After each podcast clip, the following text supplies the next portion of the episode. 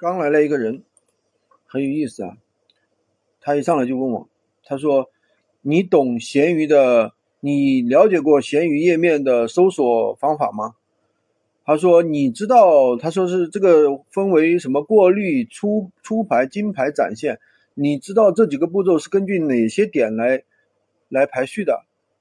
展现又分为什么过度、用户疲劳过滤、什么新老产品比例打打散原则？”他说：“你不知道闲鱼的最底层的算法。”他说：“他是计算机毕业的。”哎呀，我听这些话我都不想理他了。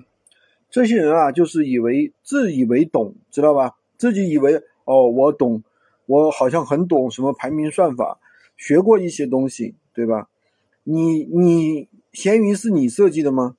闲鱼明显不是你设计的呀。你说的这些方法，你经过印证了吗？对吧？你说。百度的排序和闲鱼的排序，它能一样吗？电商平台它讲究的是千人千面，对不对？那并不是唯一的一个排序，每个人搜索出来的排序，你就会发现是不一样的。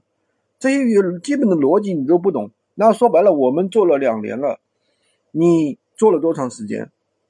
对吧？你没有做多长时间，你就自以为是，这就叫自以为是啊！好像懂，好像好像懂，然后自己去干了之后又。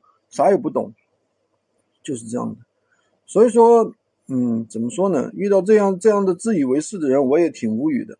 好吧，今天就跟跟大家说，好像在吐槽一样啊。喜欢军哥的可以关注我，订阅我的专辑，当然也可以加我的微，在我头像旁边获取闲鱼快速上手笔记。